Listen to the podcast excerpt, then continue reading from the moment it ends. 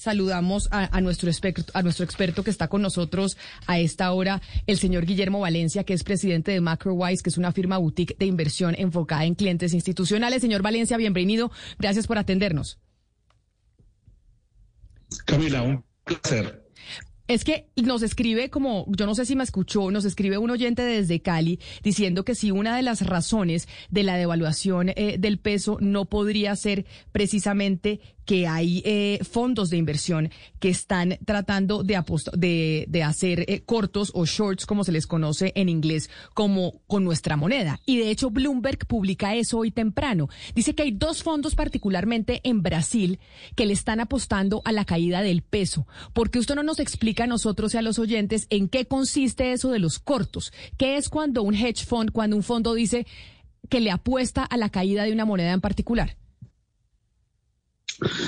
Apostarle a una moneda, a la caída de una moneda es, yo me fondeo en dólares, pido prestado dólares y vendo eh, peso colombiano.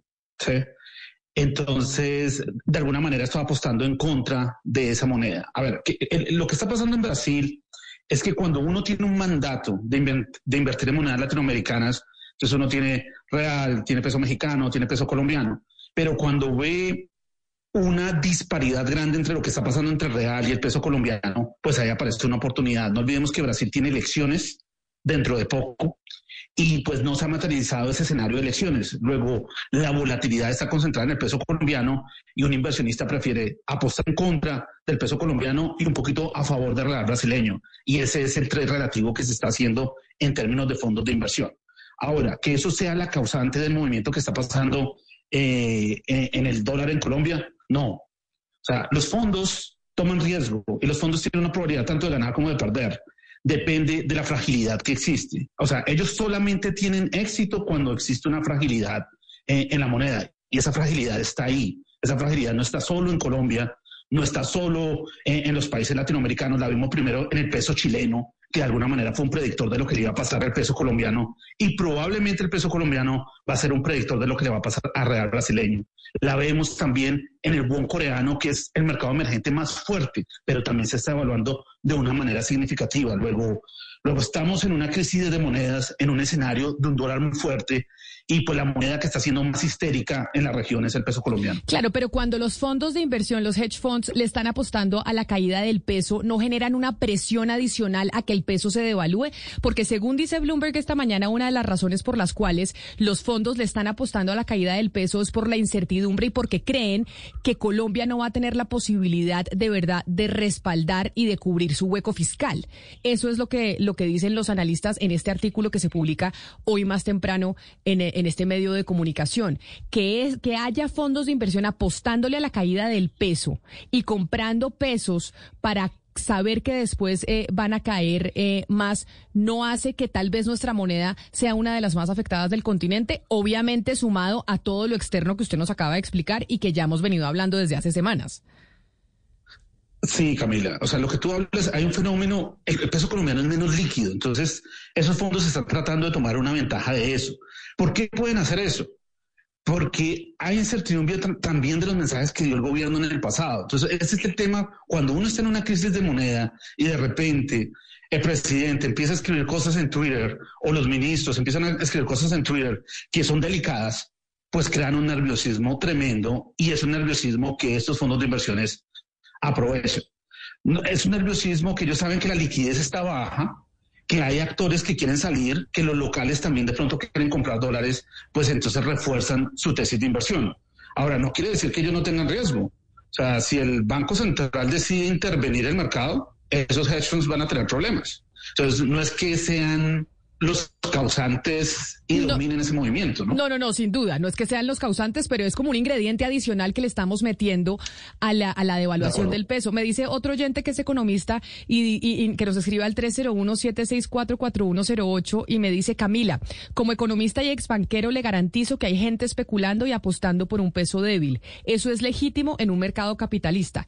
La pregunta es, ¿por qué pueden hacer eso? Pues porque hay un ambiente de, incertidumbre, unos déficits estructurales, elementos pues que hacen más fácil apostar por un peso débil. O sea, no es que esta sea la única razón, sino que en este instante también hay fondos de inversión y gente que le está apostando a un peso que está barato y que eso hace que puedan ganar eh, una plata, claro que es una que, que es una inversión riesgosa, pero que si le sale bien a los que le apuestan a esa eh, inversión riesgosa, se pueden ganar eh, mucho dinero, ¿o no, señor Valencia?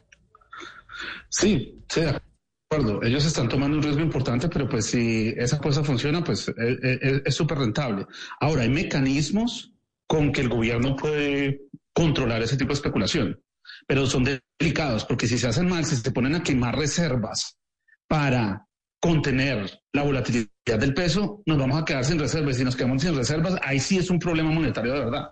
Entonces, eh, eh, y ya lo probó Chile. Chile trató de intervenir la, eh, la, tasa de cambio y no funcionó. Entonces, lo que toca hacer es estar muy atento también a la incertidumbre internacional y ya cuando baje esa incertidumbre internacional, si se actuar desde el punto de vista del Banco Central.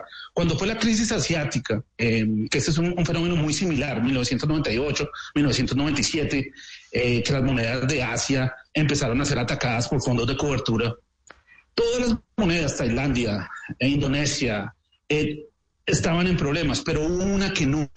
¿Sí? Y fue porque fue, los banqueros centrales fueron muy sagaces en evitar esa devaluación y fue el dólar de Hong Kong. Hay mecanismos pero lo peor que puede hacer ahorita el Banco Central es aumentar el pánico, creando intervención y subiendo más la volatilidad en el peso colombiano. Señor Valencia, otra de las cosas que estamos viendo de esta situación, de este ruido que vive el país, es eh, pues el valor de sus bonos, eh, la tasa de interés que el, Estado está pagando para, para poder financiarse. Entiendo yo, la mayoría de los bonos ya están entre el 14 y 15%.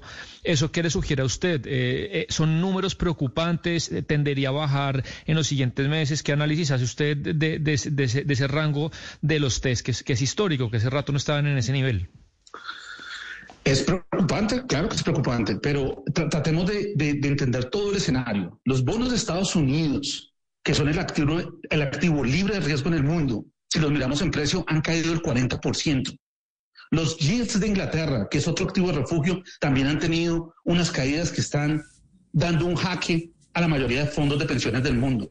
Entonces, estamos en un ambiente de aversión a riesgo muy grande y obviamente pues nosotros somos un activo de riesgo y eso ustedes pues están niveles bien delicados y también la moneda. Entonces estamos sintiendo esa falta de liquidez en el mundo, estamos en un ambiente de un dólar muy fuerte y en Colombia se amplifica ese efecto por la falta de liquidez. Sí, señor Valencia, para algunos no tiene sentido, pero igual le hago la pregunta, eh, porque algunos países de la región han dolarizado su economía. ¿Colombia qué tan cerca o qué tan lejos está de llegar a esa instancia? Es, es, es una pregunta difícil, es una pregunta difícil y depende del nivel de estrés a que se vea sujeto em, el Ministerio de Hacienda. Entonces, me explico. El tema del dólar es un tema que no conocemos, eso es un tema nuevo, eso es un tema, Estados Unidos no exportaba energía desde 1950. Hoy Estados Unidos es un exportador neto de energía a Europa, exporta gas y eso está creando una presión sobre todas las monedas. Es un exportador neto a Inglaterra, a Japón, y si uno mira el dólar contra esas monedas que también son de reserva, pues el dólar se ha fortalecido muchísimo. Entonces, eso está colocando una presión muy grande. Ahora, Estados Unidos tiene un aparato productivo que es proporcional a la fortaleza de ese dólar. Nosotros no en Colombia, no en Brasil. Entonces, no, no, necesariamente es el mejor mecanismo, pero empiezan a, existir rumores de otros mecanismos, como control de capitales, como eh, otras maneras que hacen que el flujo del dinero no sea libre. Pues es el señor eh, Guillermo Valencia, que es presidente de MacroWise y que nos parece importante llamarlo sobre todo por esta pregunta que nos hacía un oyente y que se relaciona con ese artículo que a mí me llamó mucho la atención publicado por Bloomberg hoy más temprano y es cómo algunos fondos estarían aprovechando y en esta oportunidad fondos brasileros el peso colombiano, la debilidad del peso para apostarle a que va a caer aún más porque calculan que no vamos a ser capaces nosotros en Colombia de cerrar eh, el hueco fiscal. Y por eso le apuntan, y como se conoce en, en el argot de los mercados, corríjame usted, señor Valencia, es en corto, ¿cierto? ¿Así se conoce en español? Sí, es una venta en corto. Exacto. Entonces le están apostando a unos eh, en cortos al, peso colombiano y eso podría estar además empujando eh, la devaluación de nuestra moneda. Señor Valencia, mil gracias por, por atendernos y por servir de profesor y hacer pedagogía frente a este tema económico que hoy pues es sin duda alguna el tema central en Colombia y podríamos decir que en el mundo. Camila, un placer.